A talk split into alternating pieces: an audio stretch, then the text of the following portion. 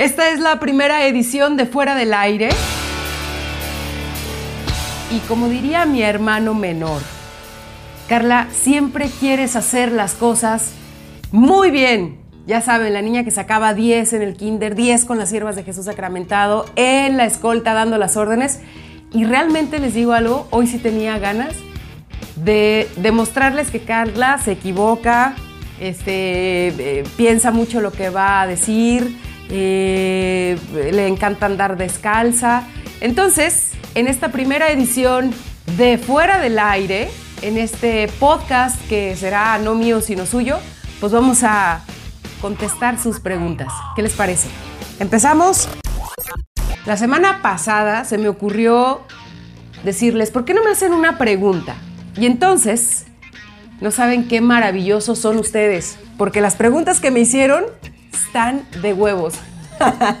La primera fue, ¿te gustan los tacos? ¿Neta? ¿Les cae que eso es lo que quieren saber de mí? Si me gustan los tacos, claro que me encantan los pinches tacos, soy fan de los tacos, pero déjenme decirles mi teoría acerca de la gente que no come tacos. Esta es la parte importante de una pregunta simple. Neta, puedo decir, sí, me gustan un chingo. Siguiente pregunta. Pero ¿saben qué? Soy tan clavada que me voy a clavar en el taco. Pero en el taco no vegetariano, no el de jícama, no el que te hacen de lechuga, sino en el taco de lengua. Soy fanática de los tacos de lengua, son mis favoritos. Pero ahí les va mi teoría que tiene que ver con el sexo. Para mí, una persona que no come carne, pero sobre todo que no come lengua, labio, seso, ubre, todas esas cosas maravillosas que puede tener un animal para comerse, no es bueno en la cama. Punto, se acabó. Me pueden debatir lo que ustedes quieran. No, porque yo soy vegetariano y soy un as de la cama y las... No, no, no, no, no, no, no. Si no te gusta la carne, no eres bueno en el sexo. ¿Por qué? Imagínense a alguien que dice, ah, ¿sabes qué? No, para mí que esta ensalada la partieron en la misma tabla donde partieron la carne y huele a sangre y huele como a grasa. Devuelvan el plato. No me lo podría imaginar teniendo sexo oral. O sea, imagínense nada más ese problemón, ¿no? ¿No tienes desinfectante de lechuga? O sea, no, por favor. Creo que esa es la parte medular del sexo. Tienen que gustarte los olores, las texturas. Que Oye, ¿me das de la carne que no tiene pellejitos? No, no, no, no. O sea, si comes carne, pero nada más la parte que no tiene pellejitos, no te quiero imaginar en un día de mayo sudando en, en un acto erótico, sexual, ¿no? Diciendo, ay, es que huele como a sudor que como que aquí se siente como que, como que rarito, como un pellejito. No, no, no, no, no. Punto número uno. Para mí, aquí fuera del aire, les digo, si eres vegetariano, no hay una oportunidad de entrada. Siguiente pregunta. Ah, por cierto, vamos a escuchar una buena canción. ¿Qué les parece? Me emocioné con las preguntas y ya no, ni siquiera les presenté esta canción que se llama Tongue Tied. ¿Por qué tied? Pues ya es que estamos hablando de las lenguas, pues vamos a escucharla, ¿no?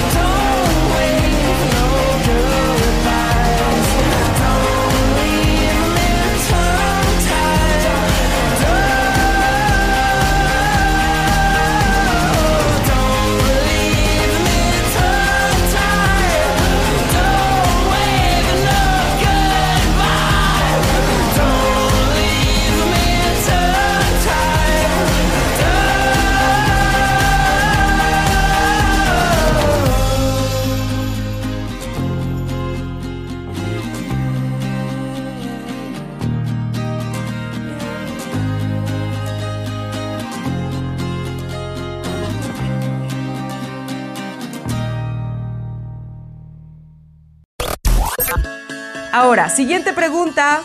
Siguiente pregunta, su señoría. Ah, ¿Te han ofrecido dinero o algo para poner una canción o grupo? Pregunta Tania. Sí, sí me han ofrecido dinero. Eh, hace mucho tiempo, sobre todo cuando trabajaba en la Ciudad de México, sí había bandas que pues llegaban y te decían, pues no sé si quieras eh, a lo mejor un vuelo a Guadalajara o pues no sé, quieres cambiar tu carro. O sea, sí hubo quien te ofrecía cosas interesantes, entre comillas, pero como te contesté, Tania, la verdad, quemarte, como decimos nosotros, quemarte por un vuelo o por que te cambien el carro y que después digan, ¿saben qué? Pues Carla recibe lana por tocar una canción en la radio, creo que no valdría la pena arriesgar toda tu carrera. Sin embargo, sí conocí mucha gente que la verdad, pues sí le latía más cambiar de modelo de auto que guardar este, los principios de, su carrera, ¿no? Pero bueno, para todo hay gente en este mundo. En mi caso, me pueden decir qué pendeja hubieras recibido esa lanita en lugar de andar aquí muerta de hambre. No, no es cierto. Eh, la verdad, pues muy contenta de poder tocar lo que yo quiero sin necesidad de que me paguen por hacerlo. Ah, ya duérmete. Ahorita, espérate, me contesta alguien. Ah, por aquí hay otra pregunta. ¿Cuál ha sido la etapa más difícil de tu vida? Susan Martínez. Uh. Yo creo que la etapa más difícil de mi vida, sí debo confesarles algo aquí fuera del aire. Mm, la etapa más difícil de mi vida fue una separación que tuve en la Ciudad de México con, con un novio, con una expareja. Y es que ahí les va. Cuando uno tiene 20 años, es un pendejo. O sea, te las comes todas sin albur, te las crees todas.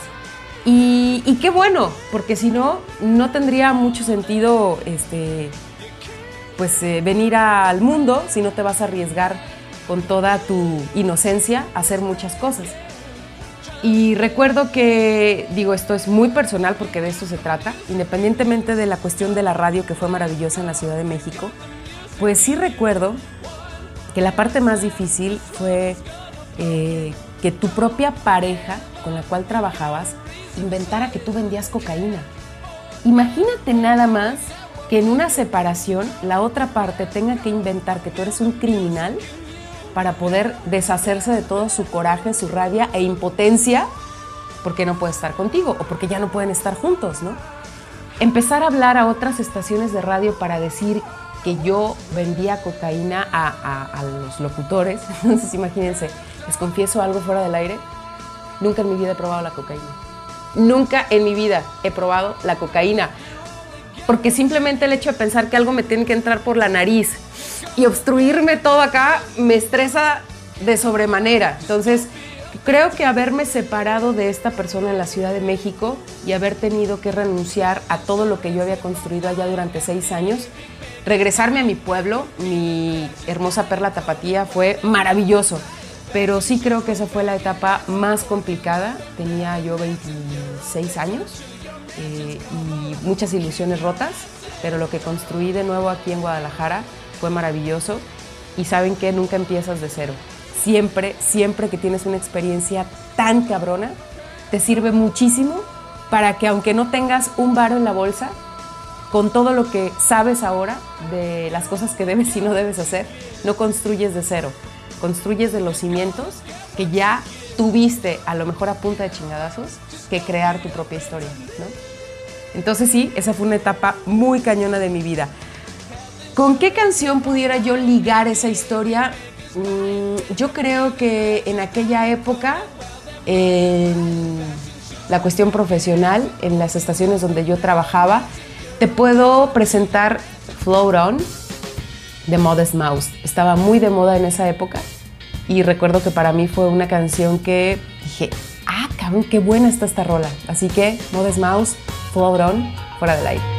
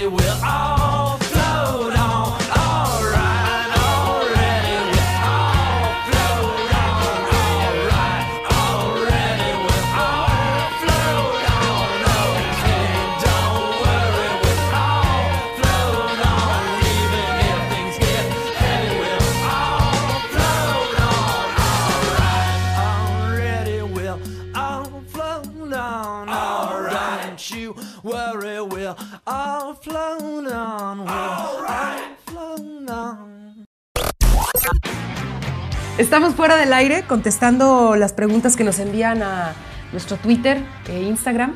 Y hay una pregunta que me encantó de Alonso Cortés. ¿Un gusto culposo musical o no musical? Pues ahí te van los dos gustos culposos que tengo.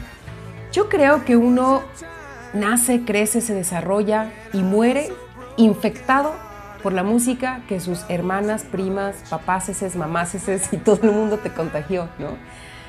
Eh, mi madre escuchaba mucho Emanuel y entonces para mí Emanuel es un gusto culposo. Me parece que es muy truculenta esa palabra de culposo porque yo creo que, por ejemplo, Emanuel es todo un artista de mucha calidad, pero como me ubican, y lo soy, una persona de rock and roll, el hecho de decir que me muero en la raya cantando al final me deja solo. O sea, realmente creo que sí estoy infectada por Emanuel. Y créanme que nunca lo he visto en vivo, porque yo creo que cuando lo vea en vivo voy a llorar como una Magdalena y me le voy a lanzar al escenario. Por eso he procurado guardar la compostura y no ir a ningún concierto de Manuel. Pero yo creo que ese es mi placer culposo. Otro, ya en un grado máximo, puede ser Banda El Mexicano. Tuve la oportunidad de estar en el escenario con Banda El Mexicano y créanme que me, me, salí de mí misma, o sea, me ofusqué, me, me contagió de toda esa eh, no sé, como de, lo popular que son, de lo folclórico, del vulgo, como dice un amigo así, me llené de mi Carla más vulgar y dije, que pero a huevo, van del mexicano con ustedes. Eso puede ser un, gusto culposo en la música. Ah, en las bodas siempre bailo Selena. O sea, es como un resorte automático que uno tiene. ¡Pum! Selena, me paro, bailo. O sea, me vale. Ese pudiera ser otro gusto culposo. Y otro en la cuestión de la comida, cuando estoy deprimida, me sirvo unas palomitas con un chingo de Valentina y un chocolate. Entonces hagan de cuenta que así, bonche de palomitas con chile y luego le doy una mordida a un chocolate. Y mezclas todo. Chale. Creo que eso se me hace más culposo que los tacos de ubre. ¿O ustedes qué piensan? Música, música. ¿Qué les parece que escuchamos, Emanuel? ¡Ah, papá! ¿Se animan? Es que esa de al final es desgarradora, ¿no? Que por amarte como un Cristo me quedé con los brazos abiertos. Al final. Ya, corte, fuera del aire. al final me dejas solo desangrando de llorar sin primaveras en mis manos para dar, la vida se me va con tu querer. Al final me cubres todo de angustiosa soledad, porque presagio que jamás regresarás y yo sin tu mirar, ¿qué voy a hacer?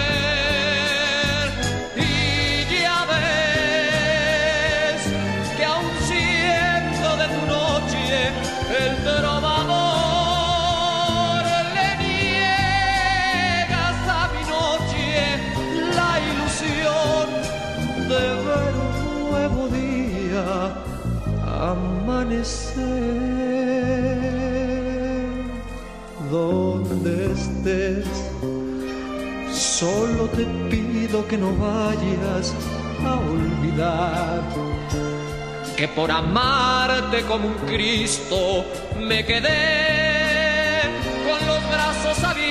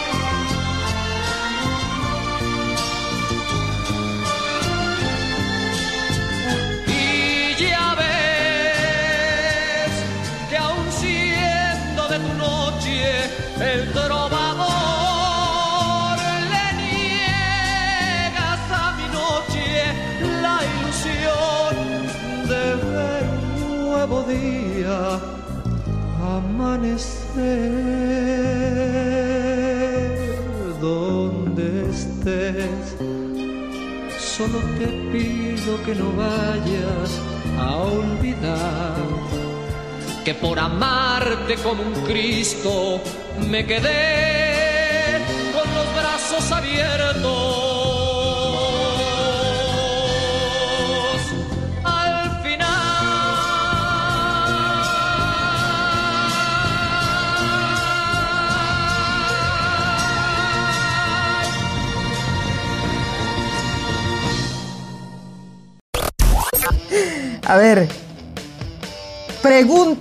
En Twitter, Cintia Elizabeth, ¿te gustaría casarte? ¡Pum! La verdad, sí. Qué bueno que mi novio no habla español. Porque yo creo que se asustaría un chingo de saber que en el fondo esa Carla acá, eh, rocker, eh, desenfadada, que no sigue mucho las reglas, que no hizo lo que las siervas de Jesús sacramentado le dijeron. Esa Carla en el fondo sí se quiere casar. Pero les digo por qué. Porque me encantaría invitar a toda mi banda, mi gente, mi familia, mis compas, mis amigos, mis compañeros de vida, mis cómplices de locuras, a un pachangón mamalón verga. Así, por eso. Porque me gustaría disfrutar de la vida o celebrar mi vida con una fiesta. Eh, que mis amigos me dieran un speech, no quiero sacerdotes, no lo quiero en una iglesia, no quiero casarme bajo ninguna religión. Me encantaría que mis amigos se aventaran un speech y me dijeran lo que piensan de mi vida en una fiesta donde sí se toque banda el mexicano, Selena y Emanuel. ¡Au! No, la verdad es que sí, sí me gustaría casarme. Eh, no lo he hecho porque creo que no he encontrado con quién, principalmente no, porque está bien gacho casarte solo, ¿no? Sí ha de ser bien, bien raro que llegues acá, de que con quién se va a casar Carla. No, pues es que fíjate que ya va a cumplir 40 y la neta no encontró con quién. ¡Poing! Entonces, eh, sí, creo que ahora, ahora que, que siento que ahí voy por un buen camino, este, en el lado amoroso, como lo he pensado en todas las ocasiones que la he cagado, pero bueno, otra vez va uno y lo intenta, pues porque siempre, siempre la adrenalina de estar con una nueva pareja, pues te, te alienta a, a intentarlo, aunque ya hayas fracasado, entre comillas, en otra ocasión. Así que sí, me gustaría casarme. ¿Algún prospecto? Les digo la neta, la canción de mi vals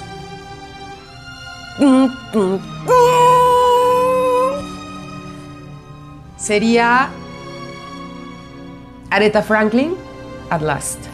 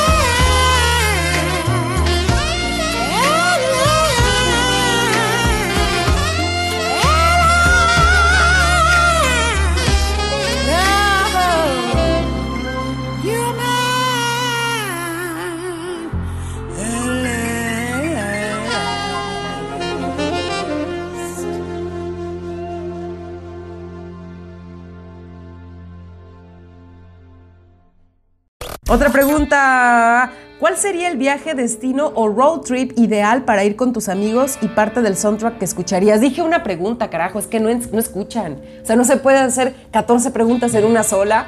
A ver, ¿cuál sería el viaje? El viaje, ¿saben qué? La verdad, me encantaría llevarme a mis compas a Escocia. Escocia es un país que te motiva a beber. Oh, que la canción. También la playa, pues, pero Escocia es eh, un país, bueno, en particular Edimburgo, es un lugar con estos callejones fríos, con estos pubs escondidos, de repente con unas escaleras que te llevan a ver una banda de jazz, de repente un pub donde un cuate está bien pedo tocando Radiohead. Este, creo que mis compas que les gusta la música les encantaría eh, ir a Edimburgo. Eh, además, pues tomar las calles y ese tipo de cosas que no sé por qué la gente hace. Pero me encantaría ir con mis amigos a, a Edimburgo. Creo que nunca he visto un color verde tan profundo y tan chingón como el de Edimburgo, en medio de lagos. Y creo que sería un road trip que me encantaría. ¿Qué escucharíamos? Pues yo creo que mucho rock and roll y mucho Britpop en ese viaje. Eh, no sé si alguna vez lo, lo logre, espero que sí. Eh, al final te das cuenta que con, las cosas que uno va viviendo, también los amigos se van disipando, ¿no? O sea, hay amigos que tuviste en una época de tu vida, hay otros que fueron de la escuela, hay otros que se van uniendo a tus nuevos proyectos y sería complicado yo creo que agarrar de chile, de mole y de dulce, ¿no? En tu historia personal. Pero hoy por hoy sí me encantaría hacer ese viaje con los que tengo ahora todavía, ¿no? Que muchos de ellos tienen 20 años acompañándome en este viaje, que es la vida. Así que una canción de road trip. Yo creo que una canción eh, para viajar tendría que ser, me imagino en un, en un volante, eh, manejando por estas, por estas eh, pues, colinas en Edimburgo, y yo creo que pudiera ser Pulp. Yo creo que Pulp es una banda que se puede escuchar y cantar en un, en un camino sinuoso eh, por el frío Edimburgo, ¿no? ¿O ustedes qué dicen? Miren. ¡Ay! Paul, ¿qué canción sería? Yo creo que Do You Remember the First Time? Paul, fuera del aire.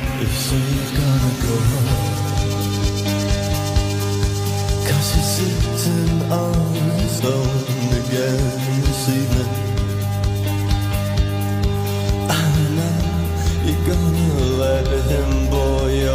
off again Oh now it's half past eight You'll be late I would say I'm not sure Though it makes good sense for you to live together. Still, you thought it's hard can reach the places he never goes. And now it's getting late.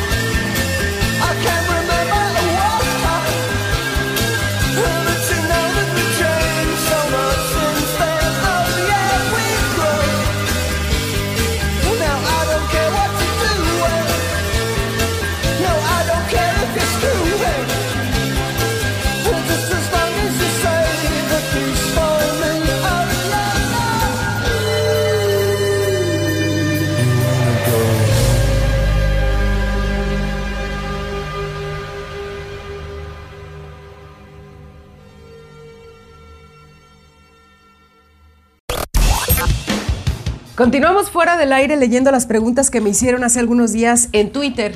Y me pregunta Hugo Fausto que si es difícil trabajar con Tavares. no, la neta no es nada difícil.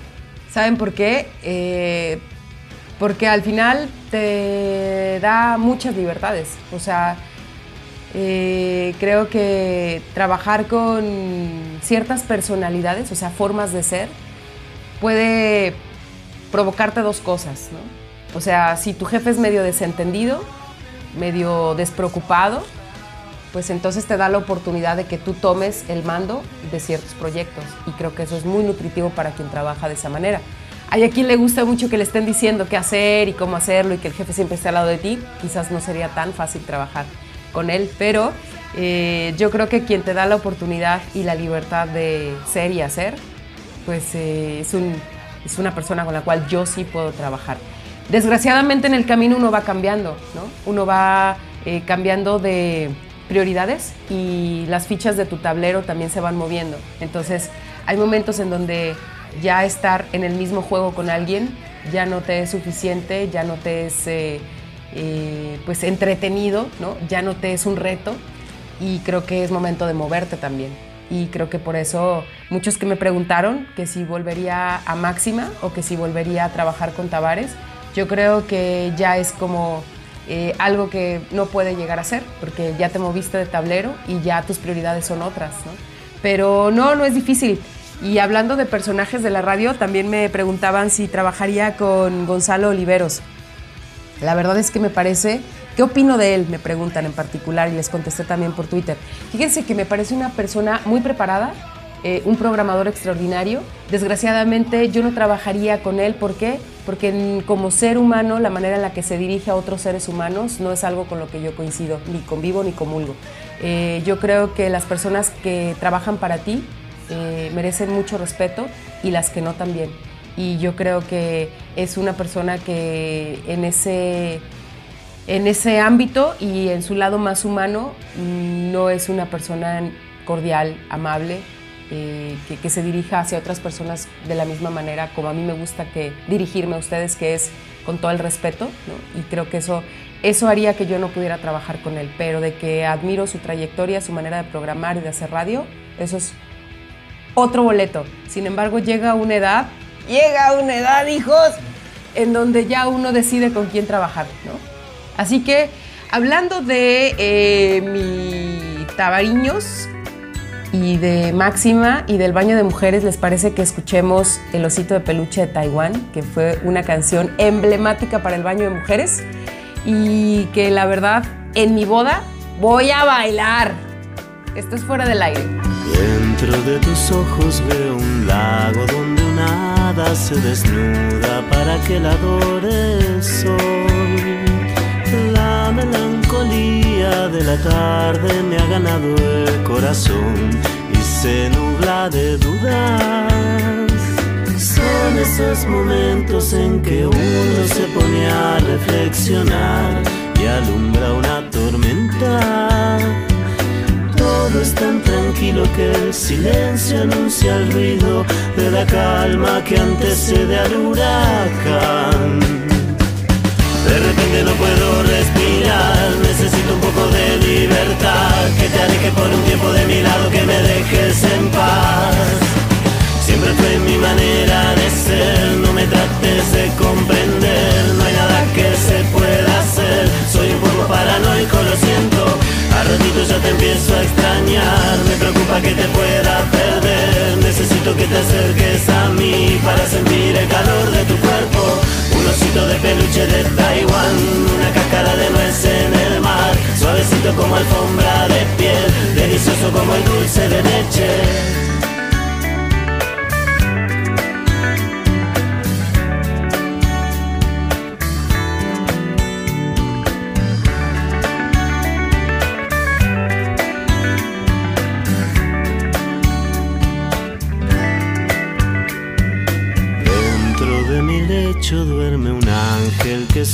Suspira boquiabierto entre nubes de algodón. junto con la luz de la mañana se despierta la razón y amanece la duda. Son esos momentos en que uno se pone a reflexionar y alumbra una tormenta. Tranquilo que el silencio anuncia el ruido de la calma que antecede al huracán. De repente no puedo respirar, necesito un poco de libertad, que te alejes por un tiempo de mi lado, que me dejes en paz. Siempre fue mi manera de ser, no me trates de comprender, no hay nada que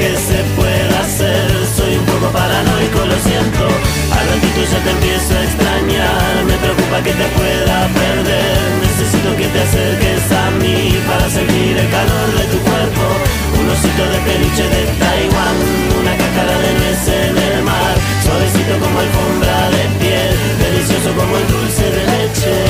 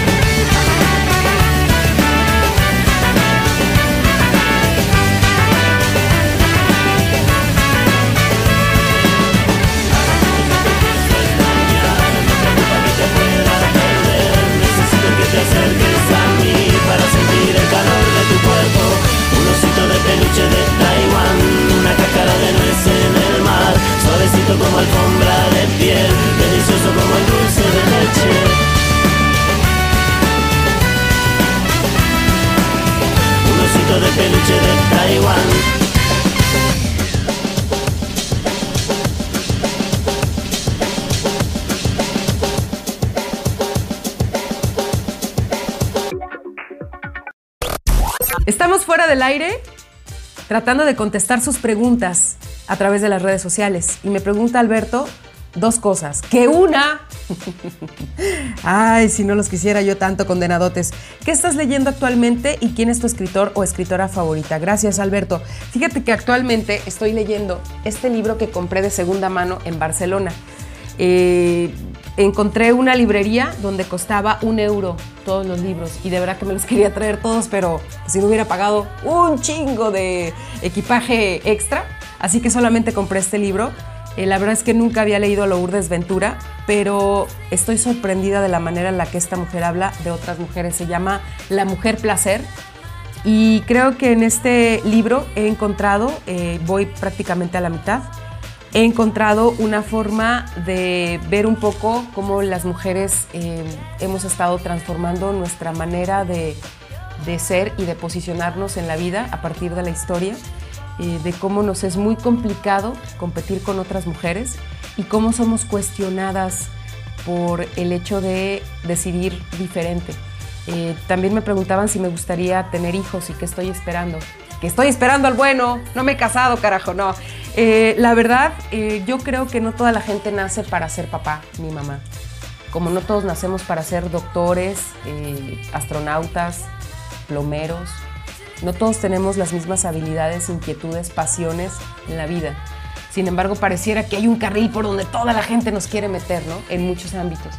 Y yo creo que, que en este libro he encontrado muchas respuestas a ese lado que también de repente me, me acongoja, ¿no? O sea, me, tortura. Cuando tus tías te dicen, ¿y cuándo vas a hacer tu vida, mija? Y tú dices, ¡pum! O sea, los títulos, las maestrías, las becas de CONACYT, las clases de guitarra, las clases de francés, andar por el mundo, este, tratar de hacer proyectos congruentes, echarle un chingo de ganas a lo que más te gusta hacer, eso no es hacer vida, porque no estás casada y no tienes hijos. Entonces, ahí es donde te confrontas y tienes que encontrar, o los libros te encuentran a ti para que no te tortures tanto con estos debieras haber hecho o debes estar haciendo tal cosa.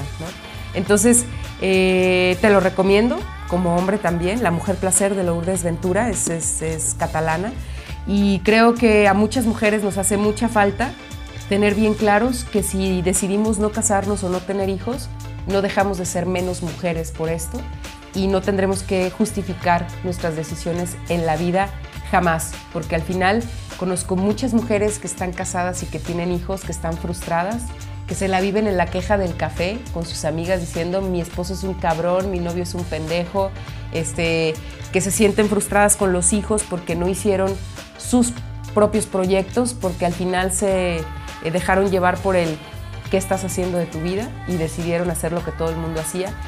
Que si en algún momento, que me quedan 15 minutos para ser mamá, lo decido, será porque de verdad fue algo muy auténtico, muy honesto, muy del corazón y que a lo mejor la voy a cagar siendo mamá, seguramente que sí, pero tiene que ser una decisión real, auténtica, propia y claramente tuya, ¿no? Eh, no por el que dirán, no por el que se te está pasando el tiempo, ni tampoco por el que la presión social de y qué hiciste de tu vida, ¿no? Así que eh, mi autor favorito, mi autora favorita no tengo, ¿eh? yo creo que los libros te encuentran. Y hay alguien que me encanta, que es Javier Velasco. No sé, me parece eh, un hombre que sabe hablarle a las mujeres con sus historias, como la de Diablo Guardián con Violeta.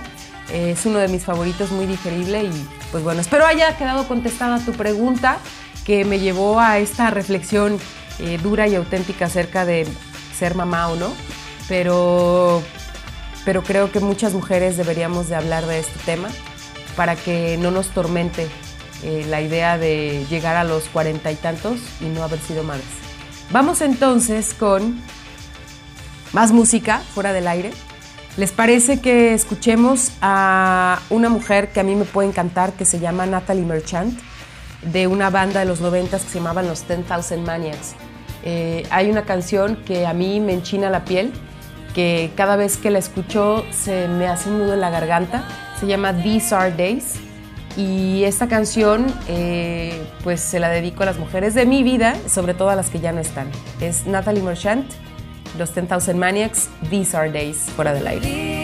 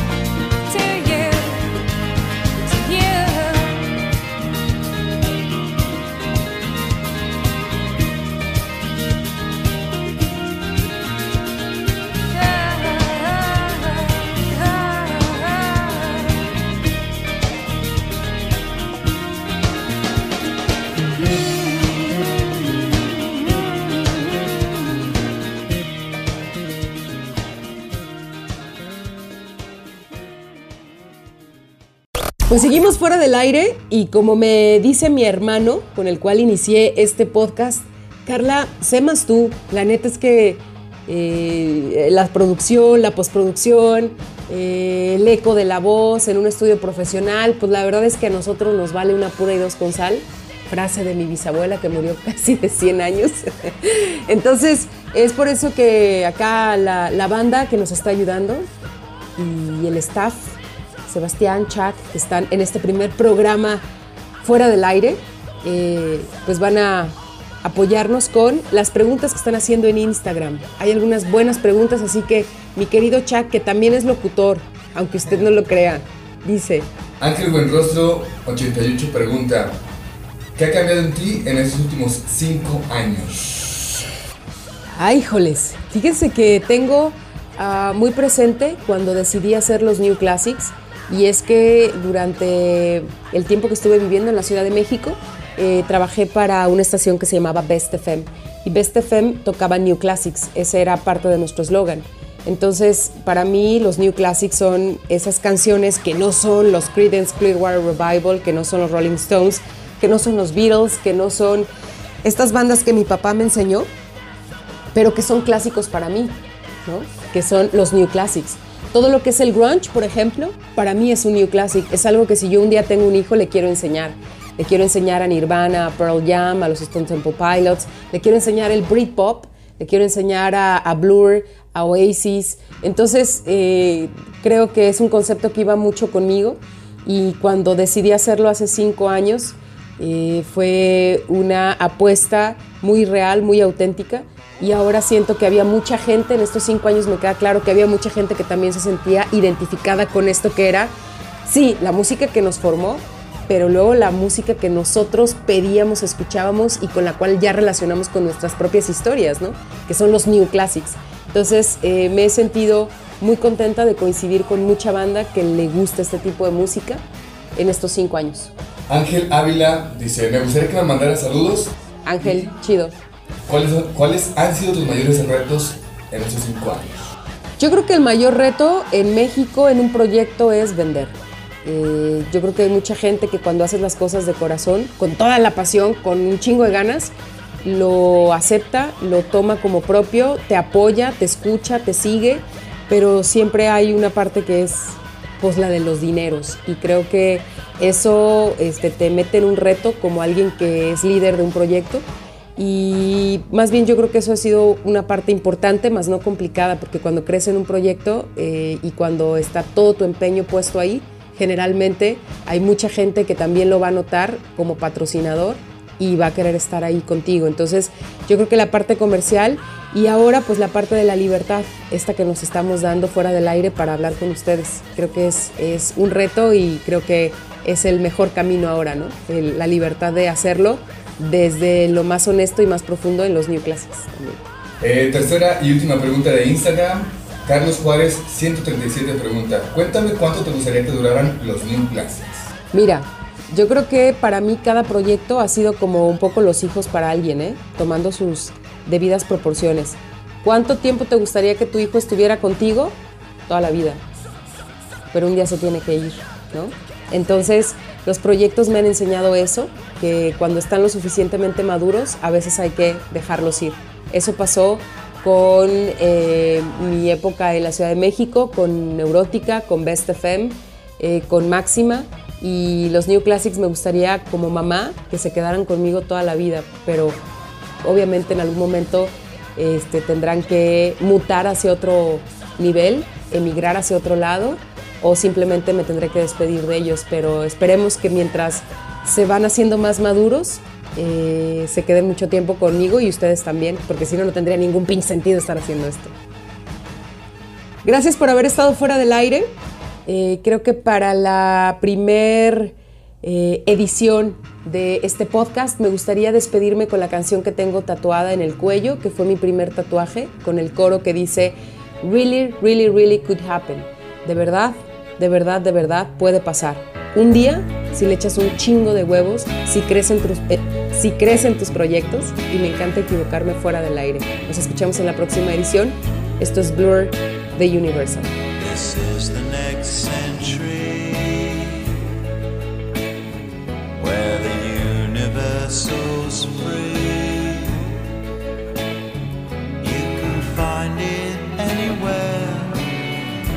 Yes, the future's been sold every night we're gone.